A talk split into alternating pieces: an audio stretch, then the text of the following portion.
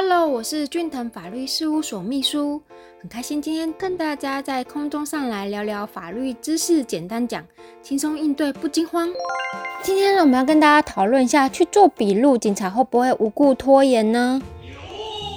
第一点所涉及的法条，所涉及的法条呢，是以刑事诉讼法九十三条，还有九十三条之一及九十五条的部分。那因为前面的内容啊，我们已经讲述了很多次，那这边就不再予以详述的来讲这些法条喽。那我们就从第二点来看一下。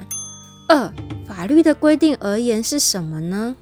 故司法警察或是司法检察官呐。明知被告或犯罪嫌疑人已表明需选任辩护人，自应待其辩护人到场后啊，即刻讯问，不得拖延。那如果说司法检察官或司法警察待嫌疑犯人所选任辩护人到场之后，却刻意拖延，不遵守。应及时询问之规定后，而于其辩护人离去之后才开始询问哦，使犯罪嫌疑人会获辩护人之咨询及协助，自有碍于其防御权之充分行使后，此种情况啊，较于询问之初未告知选任辩护人尤为严重哦。且若说是属于明知而有意而为之，自属恶意哦。一举轻以民众之法理哦，司法检察官或司法警察以此方法违背刑事诉讼法第九十三条第一项及时讯问之规定的时候啊，其所取得被告或犯罪嫌疑人不利公诉证据，有难认为证据的能力哦。这是出自于最高法院九十八年度。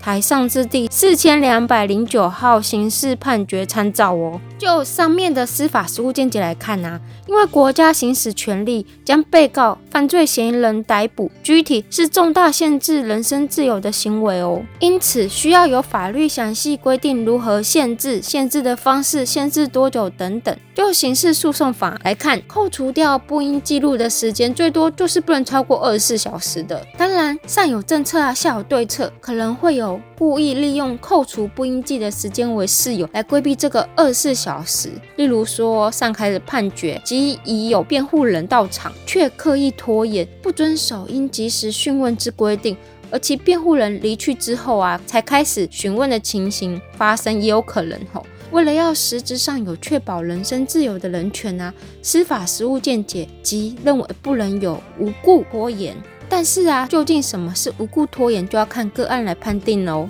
三、实物案例，对于究竟一个笔录要制作多久啊？依照我们的实物经验来看，做一个案例的分享啊，做陪侦的心得来看看，案件的复杂难度有很大的关系哟。若为简单的案件，例如简单有侦查尚未详细的案件，这部分看起来较为迅速，可能做一个初步的了解。但是如果是一个难度较高、较复杂，也叫做被告者，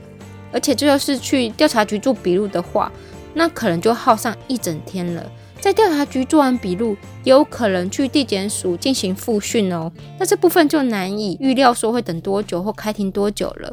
另外，要特别注意侦查机关是否用一些小技巧来规避啊、拖延，使得被告或犯罪嫌疑人身心俱疲，而想要说，啊，那算了，那我们就尽快来解决，来进行告白或是自白的部分，在这个实务上啊，时常出现，例如说上开判决。已经有了辩护人到场之后啊，却刻意拖延，不遵守及时讯问之规定后，而与其辩护人离去之后，使开加询问的情况发生，这部分可能有法律或专业的人士在场陪同，才会知道说这程序上是否合法哦。那从上面这些解说啊，对于案件啊繁杂与否啊，是否否认犯罪啊，涉及到法律策略的问题哈。若是有律师啊在旁边提供法律的专业咨询啊，给予法律上的专业意见，像是不是要特别注意侦查机关是否用一些小技巧来规避啊拖延，使得被告或犯罪嫌疑人的身心俱疲。想说，如果说这样子的话，是不是用自白的方式？那为了说避免侦查机关为了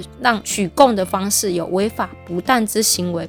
所以说，委任律师到场陪同有很大的注意哦。有律师在旁啊，其实你也会比较放心，有所依靠。在人生地不熟的侦查机关处所，律师可以适当的安抚当事人的情绪吼，关注程序是否合法，或者说有哪些要注意的一些事项，在口供的时候要回来做呢？这些都是很重要的细节哦。非常感谢您的收听。以上出处为俊腾法律事务所江小俊律师版权所有。服务专线零三四六一零一七一，手机零九七八六二八二三一。下周二早上十点，咱们空中再见喽，拜拜。